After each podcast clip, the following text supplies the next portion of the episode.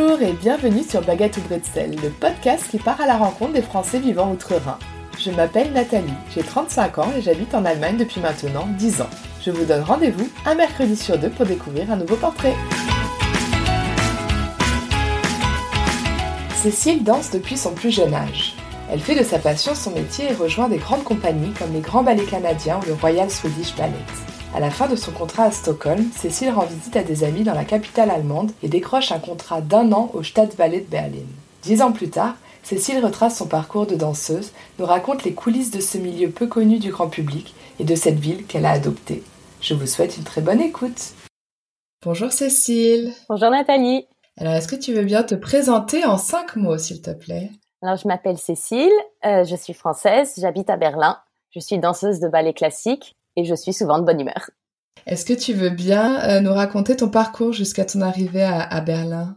Alors j'ai commencé la danse euh, petite, j'avais 8 ans dans mon conservatoire de région à Reims, en Champagne-Ardenne. Très vite, j'ai compris que je voulais faire euh, de la danse mon métier. Donc, je suis partie pour Paris quand j'avais 14 ans, au moment du lycée. J'ai fait 5 ans au CNSM, le Conservatoire national supérieur de musique et de danse de Paris. À la fin de mes 5 ans, j'ai intégré euh, la compagnie à Montréal, au Canada, des grands ballets canadiens. J'y ai passé deux ans. C'était une petite compagnie de 30-40 danseurs où on faisait un peu de, un répertoire très mix, autant classique que contemporain. Mais très, très vite, j'ai eu envie de de, plus grand, d'une compagnie avec plus de gens, plus de ballets classiques, parce que c'est quand même plus difficile à, danser quand, quand on vieillit pour le corps, que, que le contemporain peut toujours y retourner. Donc j'ai auditionné et je me suis retrouvée du coup après deux ans au Canada, à Stockholm en Suède, au Royal Swedish Ballet, où j'y ai passé trois ans. Donc une compagnie du coup avec plus de danseurs, il y avait une soixante, soixante-dizaine de, de danseurs dans la compagnie, un répertoire plus classique dans un gros théâtre euh, à l'ancienne. Au bout de trois ans, j'ai malheureusement pas décroché de CDI à cause de petits problèmes de blessures et tout. Et donc, euh, je me suis retrouvée sans travail parce que j'ai été blessée. Donc, c'est une longue histoire.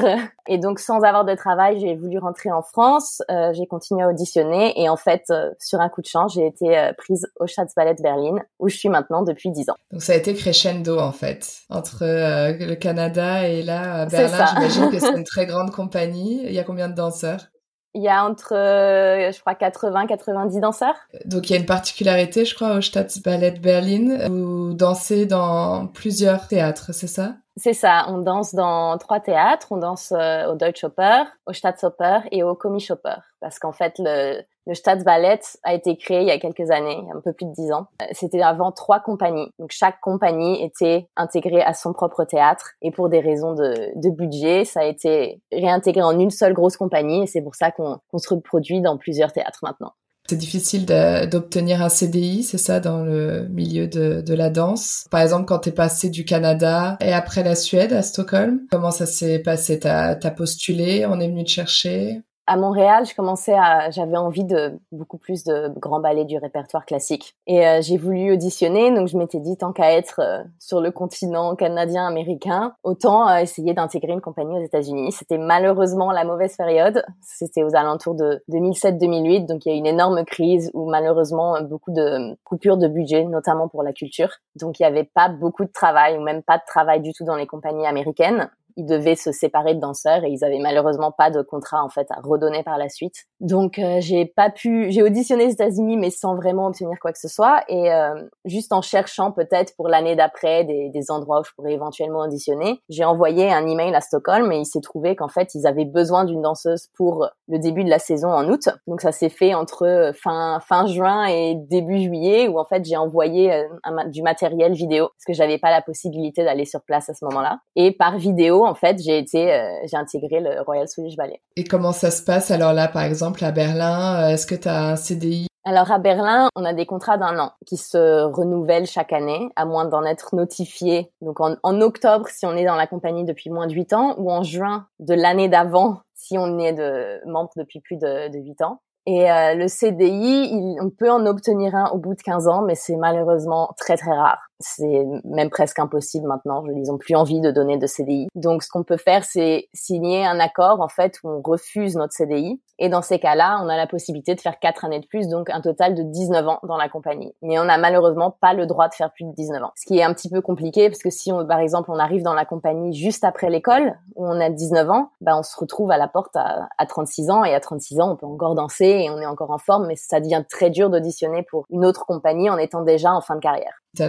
la, retraite aux alentours de, je sais pas, 40 ans alors ou... Ouais, à peu près. C'est en général. Voilà, il y a, y a, pas de général. Moi, j'ai des, des collègues ou des gens que je connais qui ont déjà arrêté à, à 30 ans. Mais c'est vrai qu'en général, à partir de 30 ans, si tout va bien, on est, on est au pic parce qu'en fait, on a atteint la technique suffisante et aussi la maturité artistique pour exprimer encore plus sur scène. Donc c'est vrai que quand on arrive à un âge où on, nous met à la porte sous prétexte que ah vous avez fait le nombre d'années rédhibitoires alors qu'on peut encore danser, c'est très frustrant. Et c'est vrai que si tout va bien, on peut aller jusque ouais 40. Il y en a même qui dansent encore plus longtemps que ça en faisant des petits galas, d'autres productions, des choses moins demandantes qu'en compagnie. On, on danse quand même très très souvent. Et alors comment ça se passe le quotidien d'une danseuse Tous les jours, euh, on, a notre entraînement, donc on commence à 10h le matin. En tout cas, à Berlin, c'est comme ça. On a notre cours de danse pendant une heure et quart. Et après, on enchaîne avec des répétitions, donc toute la journée jusqu'à 18h. On a une pause pour, euh, pour manger entre 14 et 15 ou 13 et 14 en fonction d'une une heure. Donc ça, c'est une journée type sans spectacle, donc vraiment juste de, de répète. Après, voilà, les plages horaires de répète vont changer en fonction de, de ce qu'on fait, parce qu'on vu qu'on travaille dans, enfin qu'on se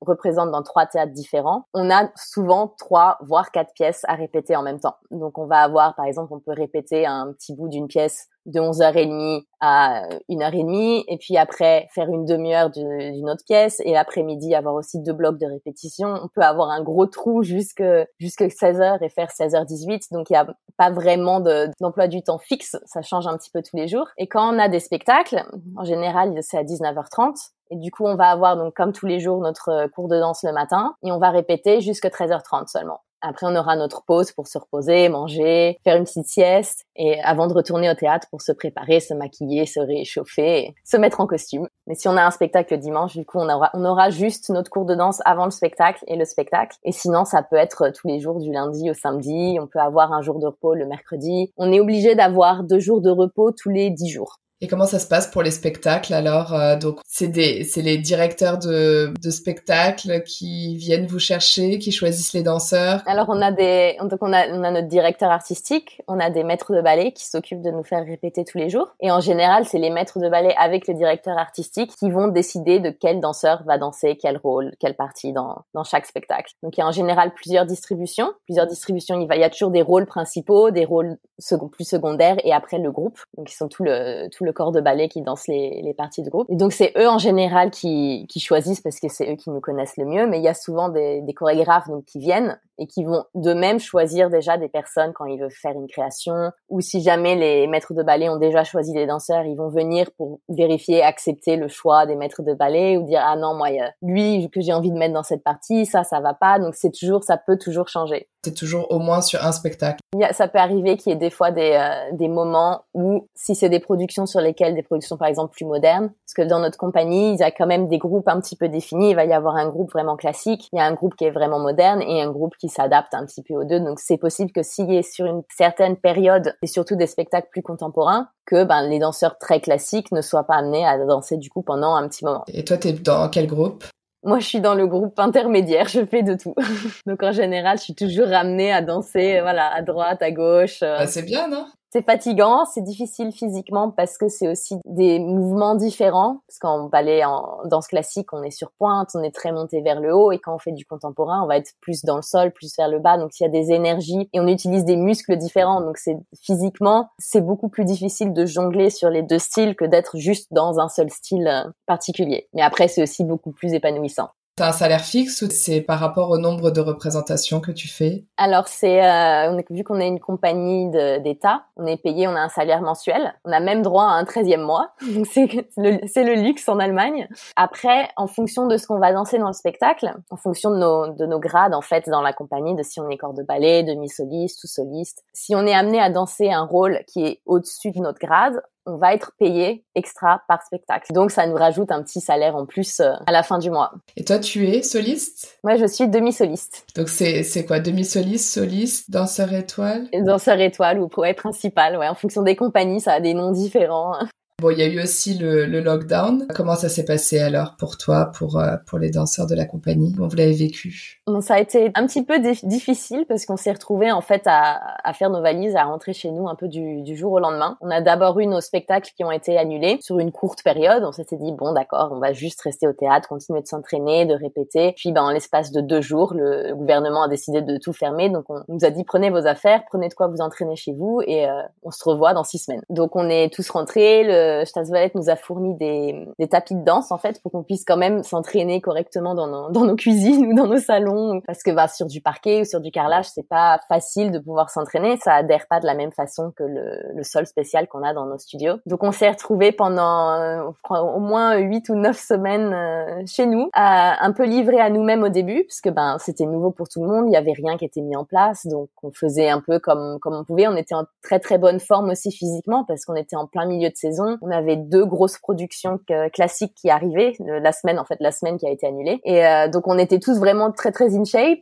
Et de se retrouver tout d'un coup à être chez nous à pas faire grand chose ben on, perd très très vite notre forme physique. Donc vu qu'on pensait qu'on allait reprendre très vite on a essayé par nous-mêmes de rester en forme donc de faire euh, cours de danse un peu comme on peut à la maison, de faire du cardio, de faire du jogging, du vélo, de, de s'occuper un peu toute la journée. Puis bon, bah très vite, on a compris que ça allait quand même durer beaucoup plus longtemps que que ce dont tout le monde parlait. On a vu les compagnies aux États-Unis, en Italie, qui qui annulaient leur saison jusqu'à bah, jusqu'à la fin du, du mois de juin, juillet. Certaines qui annulaient même jusque décembre. Donc on s'est dit bon, c'est quand même pas très très bon signe. Et après ça, euh, il y a des classes qui ont commencé à être organisées en ligne. Donc on avait quand même un de nos maîtres de ballet qui nous donnait tous les matins une classe en ligne depuis sa cuisine, depuis nos cuisines. Donc on, pouvait se retrouver entre nous aussi parce qu'on est quand même euh, pas 24 heures sur 24, mais on passe une grosse partie de nos journées ensemble. Donc on est vraiment comme une grosse euh, une grosse famille. Donc de se retrouver tout d'un coup tout seul chez nous, c'est aussi très bizarre de plus avoir ce contact physique, social. Donc de pouvoir au moins se revoir euh, par ordinateur sur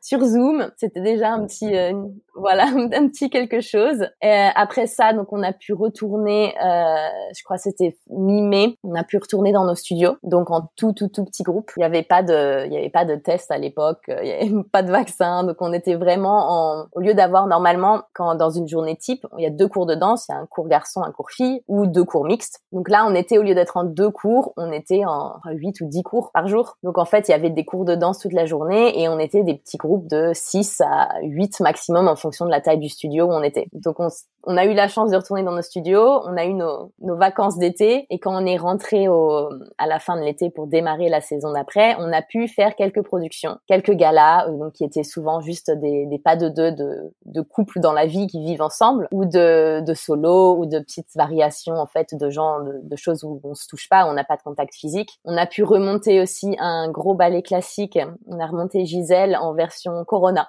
Corona friendly ou euh, donc plus de pas de deux sauf pour les solistes qui étaient testés. Mais comme les tests coûtent très cher, ils pouvaient pas se permettre de tester toute la compagnie. Donc, ils testaient juste les, les rôles principaux ou les petits rôles qui vraiment devaient, devaient danser ensemble. Et pour le reste, ben, on a adapté la chorégraphie. Il y avait moitié moins de, de gens en scène. On avait des, des espaces d'un mètre cinquante entre nous le plus possible. Donc, c'était, c'était étrange, mais on a réussi à faire trois spectacles. Donc, d'un vrai ballet, euh, adapté à la situation. Et après ça, le lockdown est retombé encore une fois. Et là, ben, on n'a rien fait jusque, jusque fin juin. Et donc il y avait des spectateurs alors quand vous êtes euh, revenu euh... Quand on est revenu, ouais, il y avait, euh, ils avaient des, des jauges pour les, les, salles de spectacle, donc ils ont augmenté petit à petit. Et je pense qu'au maximum, on était retourné à 50% d'audience. Et là, je pense que là, ils recommencent, on recommence à faire des spectacles et c'est pareil. Je crois que c'est aussi 50% testés ou vaccinés ou avec toutes les règles euh, sanitaires. Donc depuis quand ça a repris alors les représentations? Alors ça a repris euh, tout début juin avec encore un système de, de gala, donc avec des petites productions. Donc tout le monde n'a pas été en scène, c'était juste un tout petit groupe et qui était donc testé à chaque fois. Et là ça reprend ben, le 9 septembre. Euh, on reprend demain avec un ballet classique, puis ça va enchaîner avec une création fin septembre, une, une reprise de répertoire aussi début octobre et ça continue comme ça. On espère sur le reste de la saison à peu près normalement. Donc cette année, toute la compagnie est testée, donc on peut vraiment redanser les ballets euh, tels qu'on les faisait avant. On n'a pas besoin de les adapter puisqu'on a les conditions sanitaires pour. On espère juste que ça va que ça va tenir sur la longueur et qu'on va pas se retrouver tous réenfermés chez nous à un moment. Parce que là, par exemple, tu connais ton programme euh, de représentation jusqu'à la fin de l'année? Ouais, c'est décidé en fait en pendant la saison d'avant. Donc ça a été décidé, je pense, aux alentours de mars-avril. Les dates et les productions qu'on va danser cette année. Tu reviens aussi à quand tu es arrivé euh, en Allemagne. Donc tu m'avais dit euh, quand on s'était appelé que l'Allemagne c'était pas forcément euh, un pays qui t'attirait. Ouais, bah, c'est sûr. Je me souviens de, ma maman qui me disait toujours quand j'étais à l'école, tu devrais apprendre l'allemand, tu devrais apprendre l'allemand, tu veux être danseuse. Il y a du travail en Allemagne, ça te servira. Et j'étais là, non, non, non, on parle allemand qu'en Allemagne. Moi, je veux faire de l'espagnol. Et puis ben finalement. 15 ans plus tard, je me retrouve en Allemagne à me dire j'aurais dû écouter ma maman et apprendre l'allemand. Donc je suis arrivée à Berlin aussi un petit peu euh, un petit peu par hasard parce que mon contrat à Stockholm n'avait pas été renouvelé et j'avais été blessée pendant une longue période pas, de possibilité en fait de faire des auditions au moment où, parce qu'en général les auditions pour euh, réintégrer notre compagnie se font entre décembre et février. Donc moi toute cette période-là, j'étais pas in shape suffisamment pour pouvoir passer des auditions, donc j'ai pas, euh, j'en ai pas fait. Et en fin d'année, je m'étais dit bon, je vais essayer un petit peu à droite à gauche, euh, voir s'il y a quelque chose qui peut s'ouvrir pour pour août ou si jamais il y a des, grosses compagnies. Donc comme Berlin, j'avais quelques amis d'école qui étaient à Berlin qui m'avaient dit oh mais viens juste prendre quelques cours, on fait des grosses productions à la rentrée et ils auront besoin de filles en extra, c'est sûr. Donc tu peux peut-être obtenir un petit contrat de trois mois ou pour cette production. Donc j'avais en fait une audition quelques jours après pour une compagnie que je voulais intégrer et je m'étais dit oh bon ben vu que je suis en vacances, je peux quand même aller passer à Berlin histoire de prendre quelques cours de danse comme ça je serai en forme pour mon audition euh, deux jours après. Et en fait, ben, j'ai fait quelques cours à Berlin et j'ai obtenu un, un CDD d'un an. Donc là, la question s'est pas posée. J'ai accepté tout de suite. Je me suis dit au moins j'ai du, travail en août. C'est fou. Donc euh, ouais, je suis arrivée un peu à Berlin comme ça par hasard, sans vraiment y avoir pensé. C'était pas un choix de. Je m'étais toujours dit que c'était une compagnie qui était peut-être trop classique pour moi, qui était que j'arriverais jamais à accéder parce que je me voyais pas, je me voyais pas suffisamment euh, au niveau en fait de cette compagnie qui a une grande renommée quand même internationale. Et en fait, bah comme quoi, ça, ça fait du bien des fois de rêver et de tenter parce que rien n'est impossible j'ai réussi à intégrer cette compagnie. Parce que c'est quoi le top, euh, le top 3 des, des compagnies, euh, peut-être en Europe? Il y a l'Opéra de Paris, il y a, il y a le Staatsballet, il y a la compagnie, le Bayerische Staatsballet aussi à Munich, et puis il y a les compagnies en, en Angleterre, le Royal Ballet, qui est aussi une très grande renommée, la Scala à Milan. Il y en a quand même quelques-unes. Je sais pas comment tu vois le, le futur, donc si c'est renouvelé tous les ans, donc euh, là par exemple tu vas apprendre en octobre si pour 2022 tu restes toujours? Ben moi voilà, vu que vu que je suis là depuis plus de 8 ans, ils doivent me prévenir en juin, mais j'ai signé là récemment puisque j'ai eu j'ai été promue demi-soliste, donc j'ai signé un contrat de deux ans. Donc pour le moment je suis tranquille normalement pendant deux ans c'est sûr, mais après ils doivent me prévenir en fait en ils doivent ils doivent me l'annoncer en juin de de l'année d'avant. Donc le jour où on m'annonce que je serai pas renouvelée, j'aurai encore toute une saison pour essayer de planifier, de voir la suite, de me retourner, qui est quand même un luxe parce que c'est pas dans toutes les compagnies comme ça. Ça peut nous être annoncé dans certaines autres compagnies en février. Et du coup, le laps de temps est beaucoup plus restreint pour se pour se retourner. Et comment t'imagines alors euh, la retraite? C'est une question qu'on se pose très souvent depuis ben depuis qu'on est tout jeune parce qu'on sait très bien que ça que ça arrive vite et c'est vrai que ça ça passe quand même très vite. Ça fait maintenant, je crois, presque 14 ans que je, je danse professionnellement et j'ai l'impression que c'était hier que j'ai commencé. Et c'est aussi on se dit que c'est une carrière qui, est, qui a ses risques aussi, puisqu'on peut toujours se retrouver à être blessé, une blessure qui guérit pas ou qui est redondante et qui nous empêche de danser. Donc on a toujours en tête l'après, se dire bon qu'est-ce que qu'est-ce que je peux faire? Moi dans mon cas, j'ai pas forcément envie de rester dans le milieu parce que je suis pas plus que ça intéressée par la pédagogie, être prof de danse ou je suis pas intéressée par la chorégraphie. Euh, ce qui me plaît moi c'est de danser, d'être en scène. Donc si je peux plus danser, être en scène, j'ai envie de toucher à autre chose. Euh, J'aime beaucoup le, le pilate. Je fais beaucoup de pilates euh, à côté de la danse. Ça me permet de me renforcer énormément. J'ai eu des grosses blessures où j'ai été arrêtée pendant plus d'un an, deux fois dans ma carrière, avec euh, dont une où j'ai eu une opération. Donc ça m'a énormément aidé à me à me remettre en forme, à me renforcer. Et il y a ce côté qui est quand même sportif. Il y a le côté entraide et c'est euh, c'est quelque chose qui qui me plaît beaucoup. Et je pense par la suite du coup peut-être bifurquer dans cette direction. J'aime aussi beaucoup faire des gâteaux. c'est un autre un autre hobby que j'ai eu en étant blessée, donc complètement différent. Donc mon ouais mon rêve ce serait un peu d'avoir un studio de pilates de pilates avec un, un petit café à côté où je pourrais donner mes cours de pilates et faire mes petits gâteaux et rencontrer du monde et ah ouais c'est sympa comme concept. Si ça n'existe pas encore à Berlin en plus pourquoi pas?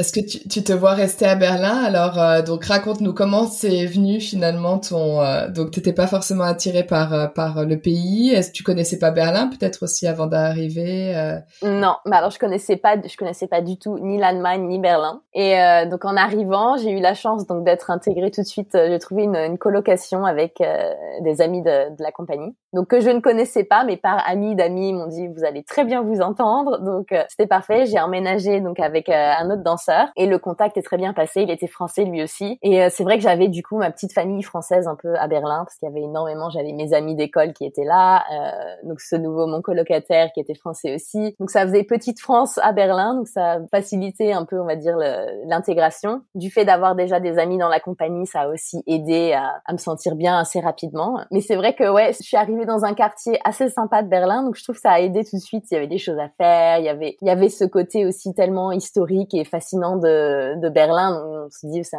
on n'arrive pas à croire qu'on est dans une ville qui a tant d'histoire et c'est assez, ouais, assez incroyable. Maintenant, je retourne dans ce quartier et en l'espace de dix ans, ça a énormément changé. Tout a été refait. Avant, on voyait encore les, des restes de, de guerre sur les façades. De... Donc, il y avait vraiment ce côté hein, historique de, de Berlin qui se perd petit à petit un petit peu parce que tout est tout est rénové. Donc, ouais, j'ai bien aimé mes mes débuts à Berlin parce qu'il y avait c'était une ville tellement différente de Stockholm aussi. Stockholm, c'est petit, c'est tout beau, c'est tout bien aménagé. Et là, tout d'un coup, c'était tout était grand, des gros bâtiments, beaucoup d'histoires, la fête partout donc ouais, c'était, j'étais jeune en plus euh, à l'époque, donc c'est vrai que c'était tout, tout était bien. Quoi. Après, ce qui n'a pas été facile, c'était donc. C'était quel quartier? J'étais à Prenzlauer Berg, donc Prenzlauer Berg à côté de Hackeshamar. Euh, non, c'était vraiment vraiment super. Après voilà, donc le problème de d'être entouré de Français et d'être dans une compagnie où on parle en fait que anglais parce que c'est très international, ça a été très dur d'apprendre l'allemand. Et j'ai mis énormément de temps avant de, de m'y mettre parce qu'en fait j'en avais pas euh, j'en avais pas le besoin au quotidien. Et j'ai commencé à me dire bon il va falloir que que tu l'apprennes au bout de quelques années. Quand je me suis retrouvée blessée pendant un long moment. je me suis dit bon, t'as le temps, ouvre quelques livres et, donc j'ai commencé à apprendre l'allemand. Après coup, j'ai voulu acheter avec mon avec mon mari, on a acheté un appartement, donc il a fallu pousser le niveau un peu plus haut pour comprendre à la banque, le notaire. donc j'ai encore monté d'un échelon et avec le Covid, encore une fois, encore plus parce que ben on avait on avait du temps à tuer en fait au final, donc euh, autant autant l'utiliser. Mais c'est vrai que parler allemand, ça reste quand même difficile vu qu'en fait, j'ai pas de, j'ai pas vraiment d'amis allemands, mais tous mes amis sont partout dans le monde, mais pas vraiment d'Allemagne. Donc, euh, d'un point de vue intégration au niveau de, au niveau de la, ouais, de la société allemande, de, berlinois, c'est, ouais, c'est pas, c'est pas facile parce qu'en fait, on est dans un milieu qui est vraiment très très fermé et très petit. Ton mari est également danseur, c'est ça? Tu l'as rencontré au Staatsballett Ouais, je l'ai rencontré au Staatsballett. Il est euh, nationalisé allemand maintenant depuis quelques années, mais il est d'origine euh, moldave. Donc lui, il est en Allemagne depuis euh, au moins 16 ans, je crois. il parle mieux allemand que moi. Et mais vous parlez en anglais ensemble? La maison parle anglais. L'allemand, tu l'as, tu l'as appris comment T'es allé euh, à la Volkshochschule ou t'as vraiment appris qu'avec des livres? Alors j'ai euh, j'ai fait avec des livres. J'ai pas, j'ai jamais en fait, j'ai jamais été à l'école parce que ben, de une quand je, quand quand j'étais blessée, il y avait toujours l'espoir de retourner au travail parce qu'on nous met, on nous donne des arrêts maladie de, de trois semaines et puis de deux semaines et puis encore trois semaines. Donc on se dit, on, on espère toujours ah mais c'est les derniers, je peux pas commencer quelque chose maintenant parce que dans deux semaines je serai de retour au travail. Donc en fait c'est juste en regardant après en arrière on se dit, ben, en fait, j'avais neuf mois d'arrêt maladie, j'aurais pu aller à l'école et passer tous mes niveaux d'allemand euh, sans problème. Donc j'ai fait à chaque fois avec des livres, même pendant le, Covid, parce qu'on avait une seule classe par jour, mais ça changeait un peu toutes les semaines d'horaire. Si je m'inscriais dans une école de 8h à midi et qu'en fait, ben, la semaine prochaine, j'ai cours de danse à, à 10h, ben, je peux plus aller à mon cours d'allemand. Donc j'ai acheté plein de livres sur euh, sur Amazon, sur sur internet, des cahiers d'exercices euh, et en fait je fais ça toute seule et en passant des tests cette année j'ai cru que j'allais réussir à intégrer une école pour euh, pour passer un niveau. Et en passant les tests, moi j'ai réussi à intégrer quand même les niveaux de livres que j'avais euh, que j'avais achetés. Donc je suis quand même assez fière de moi. Toute seule, j'ai j'ai réussi. Ah, super. Oui, parce que c'est difficile avec des livres déjà de se motiver. Je pense que tu es à, à, quel niveau? B1 Je suis euh, ouais B1 B1 2. Je pourrais intégrer un B2. je parle un petit peu de temps en temps. On parle un peu allemand à la maison. Ah d'accord. Et ça aide, j'imagine aussi, pour s'améliorer. Ça aide un petit peu, mais vu que lui c'est pas non plus sa langue euh, sa langue natale, en fait c'est c'est aussi difficile parce qu'il peut il peut me corriger sur certaines formulations où j'aurais peut-être un peu trop tendance à le faire à la française. Ah oui. Et il a plus notion voilà de comment ça comment ça sonne en allemand, mais pour tout ce qui est grammatique, euh, c'est pas la peine du tout.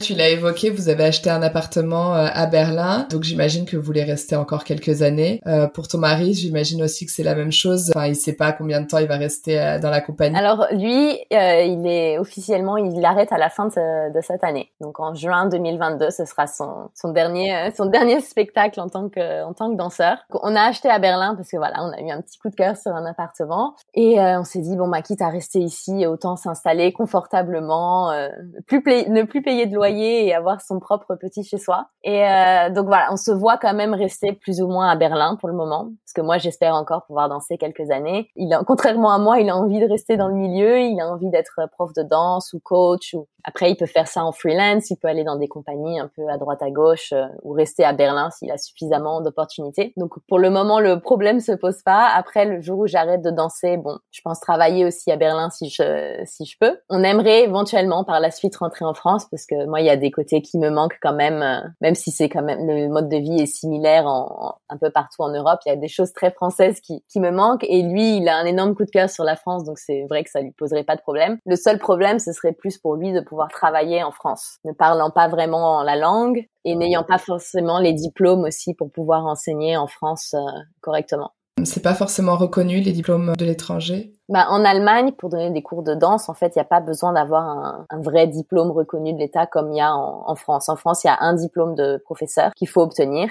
Et sans ce diplôme-là, on peut ni ouvrir une école de danse, ni euh, ni enseigner. Et en Allemagne, c'est il n'y a pas autant de, de règles. On peut juste avoir une, une petite formation de pédagogie et pouvoir enseigner. Il n'y a pas besoin d'avoir un vrai diplôme d'État en fait pour pouvoir enseigner. Donc je pense qu'il doit, il faudrait que je me renseigne. Il doit y avoir des, euh, des choses qui se correspondent entre l'Allemagne et la France, donc ils peuvent faire des équivalences. Mais je sais pas si c'est voilà le diplôme que lui fera ou quoi que ce soit. Donc il y a des, y a des petites choses à penser encore si jamais on veut rentrer en France par la suite.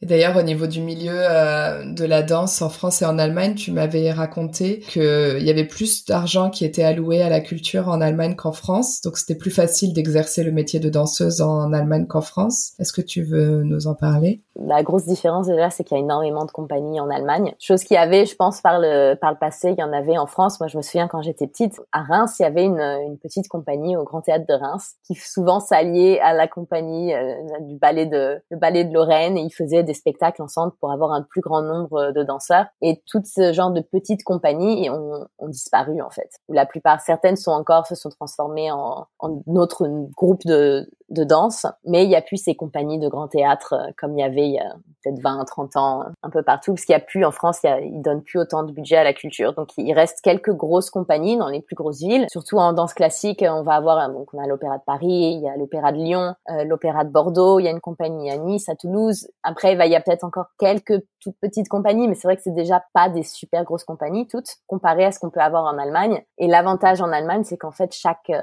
chaque petite ville presque a sa propre compagnie donc ça va être des fois des compagnies où il y a que 5 6 danseurs. Donc c'est là où on voit en fait qu'il y a beaucoup plus de budget qui est alloué à, la culture, à la danse et ça permet d'avoir énormément de, diversité en fait un peu partout en Allemagne, on sait qu'on va trouver une petite compagnie. Alors est-ce que tu peux nous dire qu'est-ce qui te plaît alors euh, en Allemagne? Tu as mentionné que qu'il y avait des choses qui te manquaient en France mais bon, tu as aussi dit que que Berlin te plaisait. Qu'est-ce qui te plaît? Alors c'est peut-être plus Berlin que l'Allemagne déjà j'ai pas beaucoup vu de l'Allemagne parce que bon, on a quand même un métier où on travaille énormément et on n'a pas beaucoup beaucoup de temps libre. Quand on a du temps libre, on, s'en va, on, va loin, on va au soleil. On va... Donc moi, ce qui me plaît, ouais, donc ça va surtout être en fait à, plus à Berlin que qu'en Allemagne. Je suppose que Berlin est aussi différent de de l'Allemagne euh, en général. Moi, ce que j'aime, c'est le côté euh, enfin international. Je trouve de plus en plus la diversité qu'il peut y avoir, euh, que ce soit la diversité sociale, la, la diversité de culture, la diversité de de, restaurants, de nourriture. Enfin, je trouve qu'on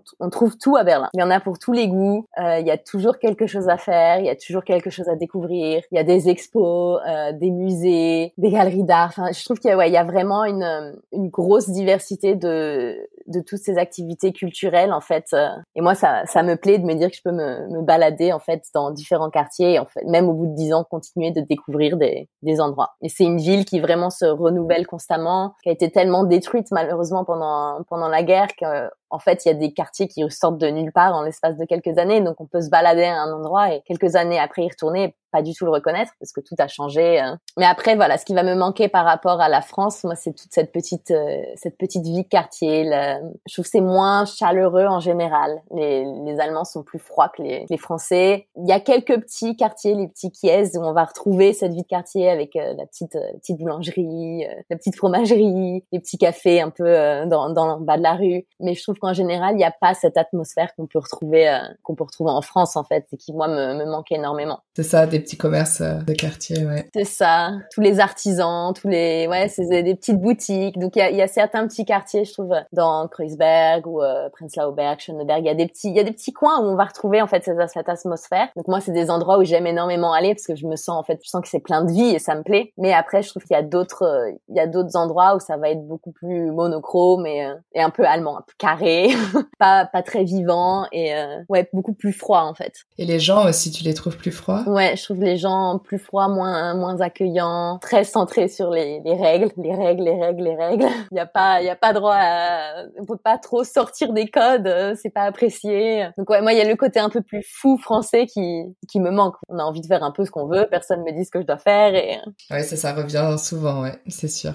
Au niveau de l'atmosphère, je sais pas si c'est vrai que, que l'ambiance au niveau des, des danseurs, euh, il y a beaucoup de compétition. Euh, bah, c'est sûr qu'on a l'image aussi euh, du, du film Black Swan. Bah, ça donne pas une très belle image de l'ambiance dans les, les opéras, les ballets. Est-ce que toi, tu as ressenti ça dans les différentes compagnies où tu as travaillé? En général, je dois dire que j'ai eu de la chance. Je suis tombée dans, dans des compagnies où il n'y avait pas trop de cette compétition. En général, on se on s'entraide, on se supporte les uns les autres, euh, on se motive. Mais c'est vrai qu'il y a toujours une petite partie de, on peut le ressentir chez certains, une partie de compétition parce qu'on veut être, euh, au lieu de se dire je veux être meilleur que ce que j'étais hier, ben il y en a certains qui vont dire je veux être meilleur que elle, je veux être meilleur que lui, euh, je veux sauter plus haut, je veux tourner plus. Et c'est vrai que c'est quelque chose, moi je dois dire je le ressens énormément parce que je suis pas quelqu'un qui est compétitive en général. Je suis compétitive avec moi-même. Je suis une, vraie Capricorne.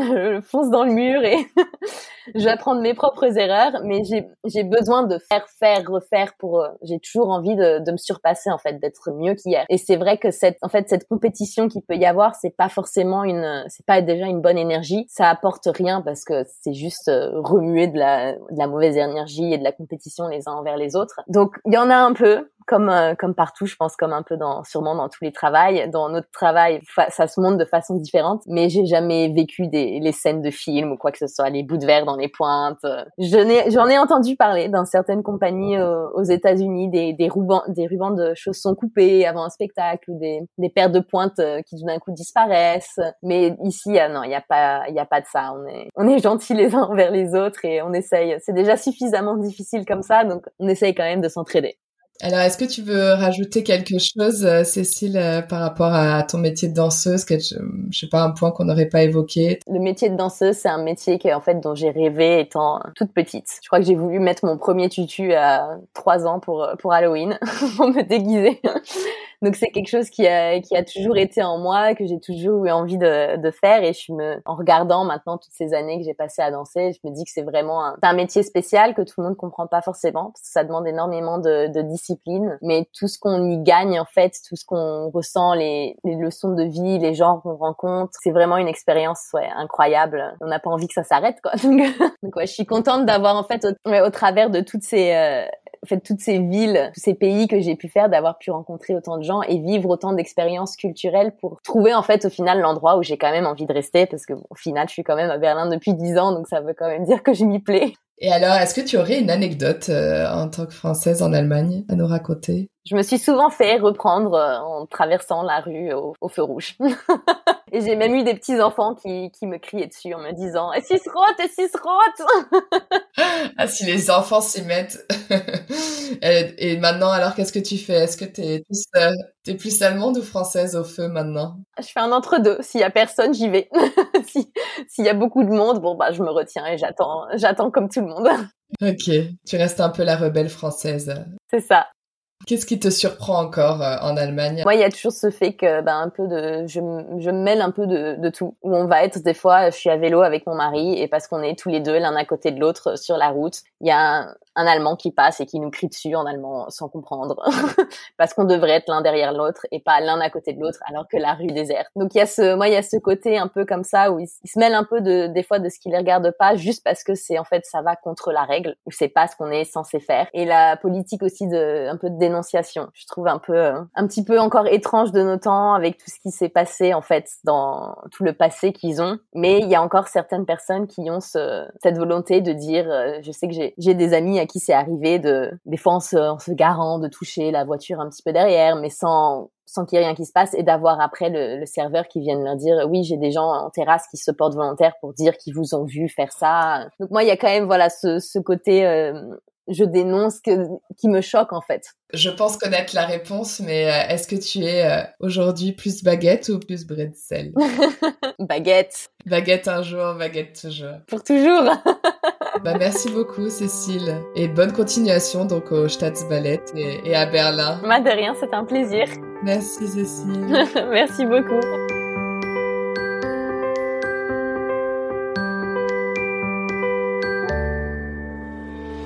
J'espère que ce nouveau portrait vous a plu. Vous pouvez soutenir ce podcast en lui attribuant 5 étoiles sur Apple Podcast ou en vous abonnant via la plateforme d'écoute que vous utilisez. Merci pour votre soutien et à bientôt. Tchuss